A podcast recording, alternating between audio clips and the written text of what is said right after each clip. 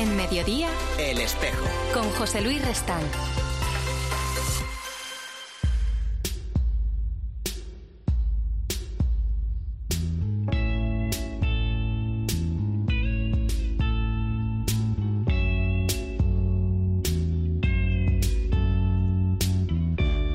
Tenemos aquí encima de la mesa del estudio del espejo el libro que se titula El hecho inesperado. Mujeres en el Opus Dei entre los años 1930-1950. Editado por Rialp, es un trabajo de investigación llevado a cabo en el Instituto Histórico San José María Escribá y que sigue la pista de esas pioneras, de esas primeras mujeres que eh, dieron impulso y dieron amplitud y horizonte a los primeros pasos mm, del Opus Dei en una época en que no era lo habitual ese protagonismo de la mujer en diversas instituciones, especialmente en el mundo laical dentro de la Iglesia.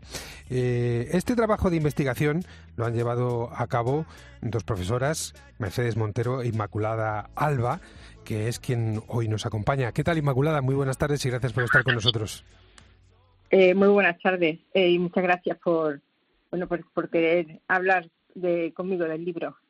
Mm, Comienza el libro contando que el propio San José María confesaba que en un primer momento él no preveía que hubiese mujeres en el Opus Dei y que por tanto eh, decía con cariño a, aquellas primeras, sois como la hija inesperada. ¿Qué, qué se produjo, qué, qué tuvo él en, en la cabeza y en el corazón para cambiar esa, ese primer, esa primera intención y después abrir el espacio a que las mujeres fuesen protagonistas de los primeros pasos del Opus Dei?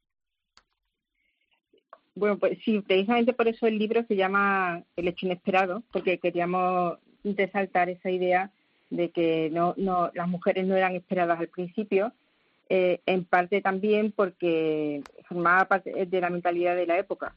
Las mujeres en los años 30, 40, mm, pues contaban, contaban poco. Eh, pero y, y, el fundador de la obra, como hombre de ese tiempo, pues no contaba con las mujeres para esa fundación. Eh, lo que pensamos a través de lo que hemos leído es que eh, en 1900 1930 tuvo una especial luz de Dios que le hizo ver que las mujeres tenían que estar. Porque si el mensaje que él difundía era de santidad en medio del mundo, llegar a todos los rincones de la sociedad, todas las profesiones, eh, pues las mujeres tenían que estar, si no ese mensaje quedaría incompleto. Y entonces, una vez que tiene esa luz de Dios, podemos decir que se adelanta a su tiempo eh, dándole a las mujeres un papel protagonista que no tenían en ese momento. Podemos decir entonces que, en cierto modo, eh, la presencia de las mujeres era, eh, venía casi exigida por la propia dinámica del, del carisma propio de, de- de la obra, que, que era como nos Efe- acabas de decir, ¿no? Efectivamente, Mm. sí. Yo también pienso que al profundizar en ese carisma, pues comprendió que no, pues eso, efectivamente, que, que faltaban, faltaban las mujeres. No, hubiera, él decía a veces que sin las mujeres eh, la obra se habría quedado manca.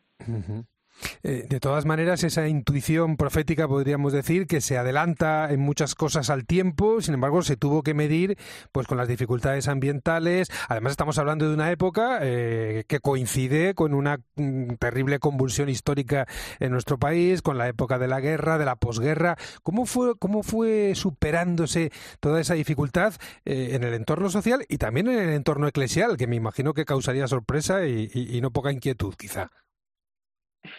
Sí, efectivamente causó cierta sor- sorpresa porque eh, sí que eh, el, av- el avance del- de los hombres dentro del Opus Dei se veía como, bueno, también tuvieron sus dificultades, pero como eh, más normal porque además los hombres tenían un trabajo profesional. Sin embargo, entonces las mujeres apenas, muy pocas iban a la universidad, el destino de una mujer era casarse y dedicarse eh, al hogar y, y de repente pues unas chicas eh, en principio por lo menos estas primeras célibes pero al mismo tiempo laicas eh, que están difundiendo un mensaje de santidad pues choca. A algunas personas les parecía como poca cosa medias tintas ¿no? Porque les parecía que una entrega real tendría que ser en el marco de, de un convento de clausura o de una vocación religiosa. Eh, y luego además pues tenían las dificultades propias de ser mujeres solteras en el que tenían dificultad para, para poder para poder viajar necesitaron en eso muchas veces el apoyo de sus propios hermanos que ya eran de la obra para, por ejemplo, comprar billetes, para firmar el contrato de, de la casa en la, en la que vivían. Entonces, eh, bueno, pues, eh, y luego todo, todo el tema de la salud, pues que también es un tema importante, que eso afectaba a hombres y mujeres, porque después de la guerra civil la situación de pobreza, de carestía, de falta de alimentación era, era brutal. Mm, estamos hablando que, eh, si no he mirado yo mal, que el primer centro de mujeres que se establece es en Madrid en el año 1942, o sea, prácticamente a tres años de, finalizar nuestra guerra civil. Eh, y a partir de ahí comienza, eh, diríamos, todo, todo un, rosario, diríamos, de, de encuentros, de, fundaciones a lo largo y a lo ancho de toda la geografía nacional. ¿Qué perfil tenían aquellas primeras mujeres, esas que, que, podríamos denominar las pioneras. Sí, pues el perfil en general eran eh, chicas de, jóvenes, la mayoría estaba entre 18 y 21 años, sí que había alguna mayor, como Nisa González Guzmán, que es una mujer que en la que San José María se apoya especialmente, eh, tendría 33 años, pero el resto no pasaba, no llegaba a los 25 eh, eran chicas de clase media mm, que quizá eh, en otro momento, antes de la guerra, sus familias tenían cierta clase media alta, pero después de la guerra civil ya no había clase media alta. O sea que la situación era.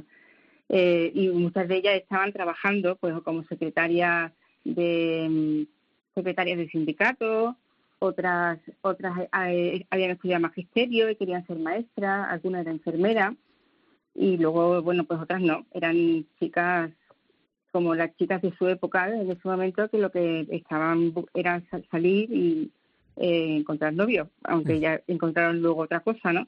Y luego sí que hay también alguna universitaria, como Guadalupe, Guadalupe.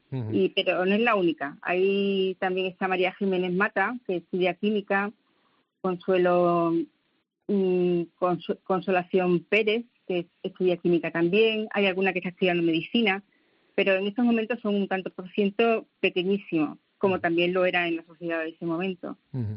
Eh, en el libro, cuando, cuando uno se mete en las páginas, descubre sobre todo eh, en estos primeros momentos lo que yo diría, pues eso, como un, un perfume de, de, lo que es los inicios, ¿no? Que siempre tiene un encanto muy especial. Eh, esos viajes, esa, esa pasión por comunicar la novedad. vosotras que habéis buceado en las cartas, en la correspondencia, ¿cómo vivieron estas mujeres, ellas, pues esta experiencia de humanidad y de fe, ciertamente, en el encuentro con, San José María y en el encuentro con esta nueva forma de vida. Lo, vivieron con mucha alegría y con muchísima ilusión. En cierto sentido se sentían efectivamente pioneras. Y como, como has dicho, hemos tenido la suerte de ir reconstruyendo esta historia a través de las cartas que escribían. Entonces, claro, tenemos un material de primera mano para conocer cómo estaban viviendo todo aquello eh, ellas cuando hablan de la obra, después de que San José María les ha explicado, eh, siempre dicen, es algo maravilloso. Eh, bueno, todo lo que a lo, que llegaremos, a lo que llegaremos, eh, tienen, se le ofrecen unos panoramas que no eran normales en una mujer de, de los años 40. Entonces ellas, ellas lo emprenden con mucha ilusión, con mucha fe eh, y, también pues sabiendo hacer frente a las dificultades, las que he dicho antes, de viaje, los medios de transporte de esa época, de alimentación, a veces resistencias entre la gente, pero tienen una fe muy grande de, en que todo eso que San José María le está diciendo que ocurrirá, pues que habrá mujeres dirigiendo clínicas, colegios, eh, que se dedicarán a la, a la moda, a empresas de importancia que momento no veían nada, ellas tenían una fe absoluta de que todo eso se haría y que eso dependería de su fidelidad, digamos, en ese momento a hacer el opus con lo que tenían. Aunque solo sea una pincelada inmaculada, vosotras os detenéis en dos obras apostólicas eh, que están, diríamos, pues en eso, en los albores, en los inicios. La editorial Minerva y la residencia universitaria Zurbarán. Dinos una, una palabra de lo que significó cada una de estas, de estas dos iniciativas. Sí, la, editorial Minerva eh, es muy importante porque, eh, teniendo en cuenta ese contexto de los años 40, pues es una iniciativa que, que, pretende hacer una editorial hecha por mujeres y dirigida a mujeres. Eh, y, y, era difícil además, por la, editorial en general en esa época era también difícil, la llevaran hombres, hombres o mujeres. Entonces, bueno, tiene es una modernidad esa iniciativa, que luego no, no, salió, ¿no? pero ya el hecho de que se planteara y que durante años estuvieran intentando sacarla adelante es muy interesante. Y luego la residencia universitaria, pues también es un acto de fe, porque en, ese momento las, mm, eh, las mujeres solo eran el 12% del alumnado universitario. Eh, entonces el hecho de, eh, iniciar en el 47, que es cuando lo inician, una residencia dirigida a universitarias, eh, también está marcando pues esa idea la, la importancia de, gente universitaria, de las intelectuales, para que, bueno, es también una manera de influir en la sociedad, pero, pero también una visión de futuro, ¿no? de saber que, que ese, esa, esa introducción de las mujeres en la universidad solo estaba empezando. Pues el hecho inesperado es un hecho que, ha dado, que ha dado mucho fruto y cuyos inicios llenos de, pasión, de dificultades, de, proyectos que comienzan y que luego no siguen, pero luego aparecen otros, pues es lo que nos refleja esta investigación eh, publicada por la editorial Real, Mujeres en el Opus Dei 1930-1950, que yo creo que eh, cubre un hueco importante y nos ayuda también a comprender este tramo de nuestra historia, de la historia del Opus Dei y de la historia de la Iglesia en España. Inmaculada Alba, pues muchísimas gracias a ti, también a Mercedes Montero, eh, coautora de este, de este libro, pues por haberlo compartido con nosotros. Muchísimas gracias y enhorabuena. Muchísimas gracias. Hasta pronto, adiós, adiós. En mediodía, El Espejo. Con José Luis Restán.